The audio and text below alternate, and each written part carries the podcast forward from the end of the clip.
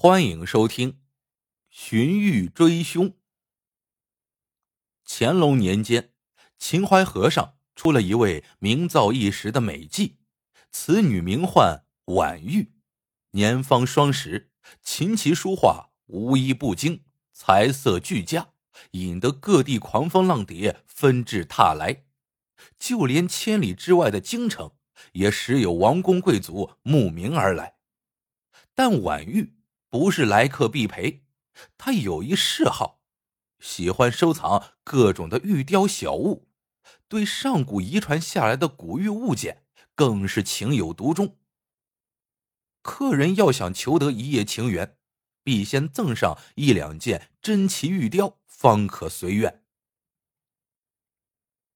婉玉十六岁踏入风尘，到现在已有四年，这四年来。他南下北上的到过不少地方，为他神魂颠倒的富商高官自然不在少数。婉玉也由此搜罗了不少的玉雕物件，其中不乏稀世珍品，但他似乎都不太满意。这日午后，婉玉正在后房抚琴自娱，有老鸨差丫鬟请他去见客。婉玉停止抚琴。问明丫鬟，得知来客自称带有他所好之物，这才起身略微打扮，随丫鬟下楼。来到前厅，只见那客人相貌堂堂，气宇轩昂，看穿着打扮，应该是儒商。那人见了婉玉，忙从袖中拿出一枚玉兔奉上。婉玉蹙眉一笑，接过玉兔，一番端详之后。面露不屑之色。客官，这枚玉兔雕工倒是精细，只不过这玉不是老玉，而是新玉。我要是没看错，此物面世不过区区十数年。看客官气质不凡，岂能不知玉器传世百年以下为新玉，百年以上？才能够称为老妪吗？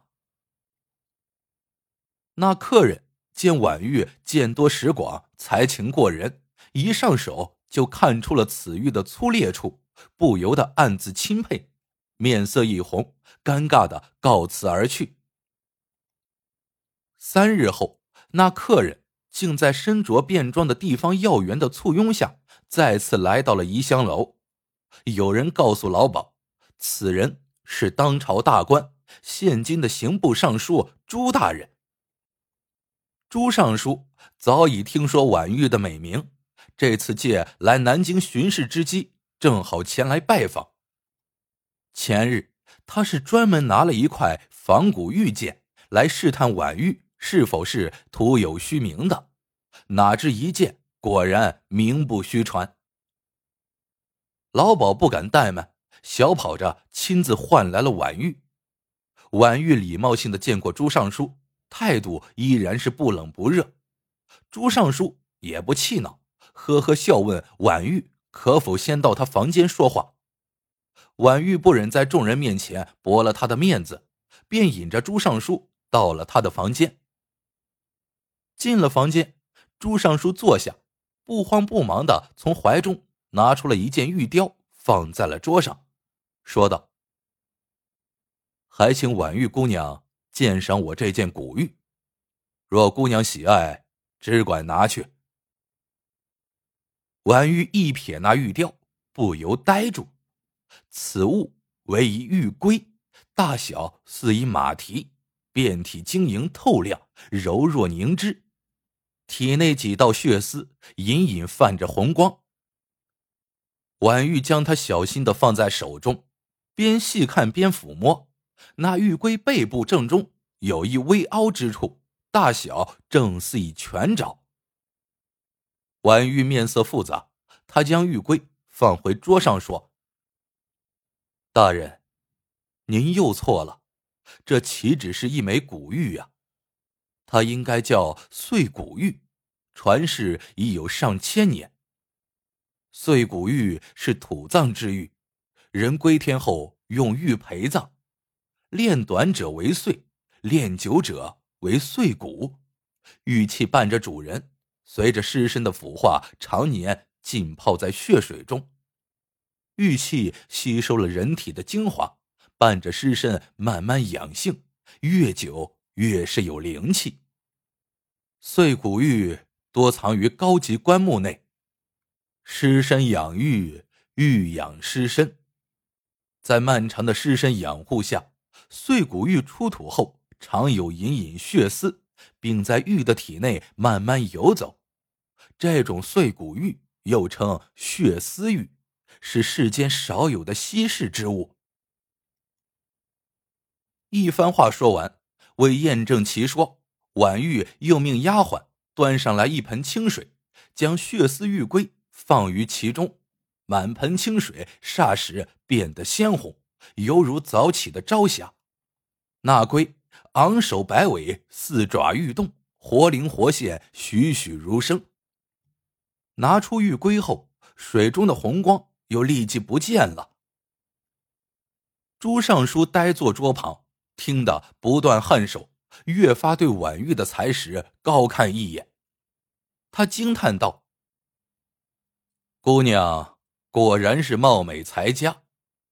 我只知这玉龟很珍贵，故而求姑娘到屋内鉴赏，以躲避外人目光，却没想到她在姑娘的嘴里。”竟有这许多说道。既然如此，你可要小心收藏。婉玉谢过朱尚书，将玉龟放置妥当，吩咐门外侍立的丫鬟去告诉老鸨，今夜专陪尚书大人。朱尚书大喜过望，终于随了心愿。次日早晨，朱尚书在婉玉的伺候下，穿戴整齐。梳洗完毕，惬意的在房中等待丫鬟送来早餐。他想用完早餐再离去。婉玉坐在一旁，柔声细语的陪他说话。他漫不经意的问道：“昨日那玉龟，大人是从何处所得呢？”朱尚书正想炫耀手中权势，傲然答道：“那是一年前一个小吏送我的。”婉玉掩嘴，轻声一笑，说道：“像您那个下属也是糊涂之人，哪有送礼不送完整的东西呢？”朱尚书一阵疑惑，婉玉解释道：“那玉龟原是两个，一大一小，大龟为龟母，小龟趴伏于大龟背上，为龟子。”龟原有寓意延寿千年，又驮一子龟，更含了子嗣兴旺、后继有人之意。你那下属只送大龟不送小龟，岂不是糊涂之人？大人若是不信，可抚摸大龟的背部，有一微凹之处，正是驮负小龟的地方。说完，取出玉龟，让朱尚书验证。果如其言，朱尚书一阵难堪，为挽回颜面，他忙许诺：“这事儿好办，待我回去，定找那个小吏要来小龟，改日再见姑娘时送上就是了。”婉玉一脸欢喜，感激道：“那就多谢大人了。”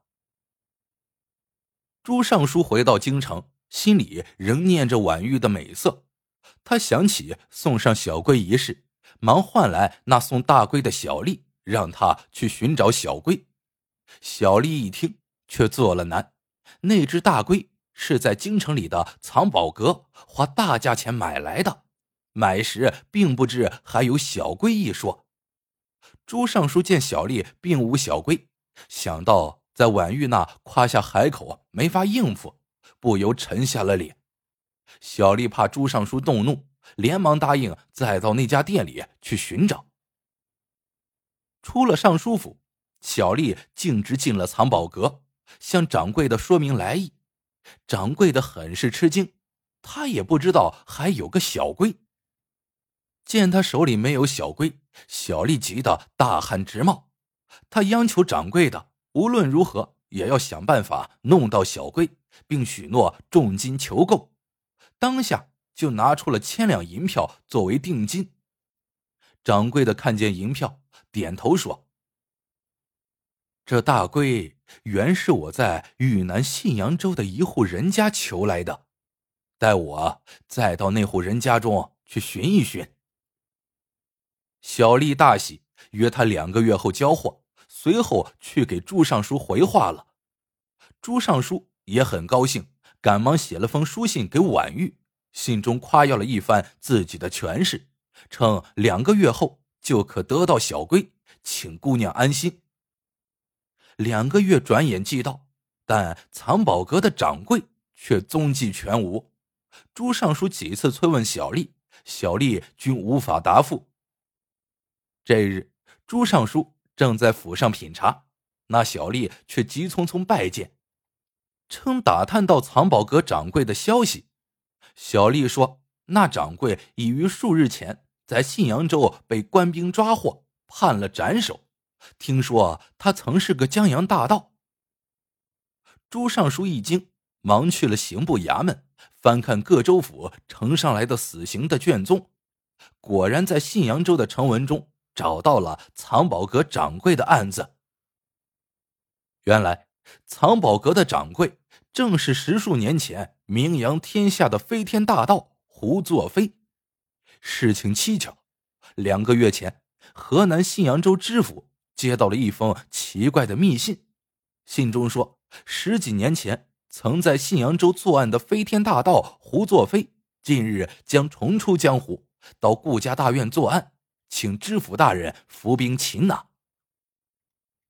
知府将信将疑，十几年前胡作非已光顾过一次顾家大院。那次不光盗走了顾家一块祖传数代的血丝玉龟，还因恶行暴露，杀了顾家上上下下几十条的人命。现在顾家大院早已落败，只有一个风烛残年的老管家守着院子。胡作非又来这做什么呢？但知府宁愿信其有，而不愿信其无，派了手下在顾家设埋伏，守了十几天后。一天夜晚，胡作非果然越墙而进。正当他在顾家逼迫老管家交出什么小玉龟的时候，众捕快一拥而上，将其擒获。胡作非对十数年前所犯的罪行供认不讳。当年胡作非杀了顾家几十条人命之后，自知罪责难逃，便金盆洗手，拿出偷盗所得的宝物，在京城开了家古玩店。这么多年过去了，竟没有人将他认出。若不是此次高人暗中相助，将他捕获，怕是他还不知道要逍遥到何时呢。朱尚书看完案情呈报，心中已明白几分。他快马送信一封给信阳州知府，问询当年顾家可还有后人存世。数日后回信来报。称当年顾家确有一幼女因在亲戚家而避免遇难，但后来不知他行踪。此女名唤婉玉。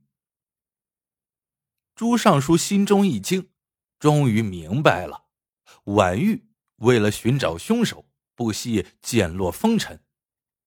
他以嗜好玉丸为名，收罗天下玉品，目的就是想要再见玉龟。当年。胡作非在打斗中遗落了小龟，婉玉便以此为饵，借助购买玉龟之人的权势和财力，追寻小龟的下落。如此顺藤摸瓜，定会牵出隐匿于暗处的胡作非。胡作非在钱财的驱使下，定会铤而走险，再上顾家寻抢小龟。于是，他又写匿名信给信阳州知府。让他步兵瓮中捉鳖。想到这里，朱尚书一声长叹。后来，他又去寻婉玉，却听说婉玉已为自己赎身，遁入了空门。好了，这个故事到。这里就结束了。喜欢的朋友们记得点赞、评论、收藏，感谢您的收听，我们下个故事见。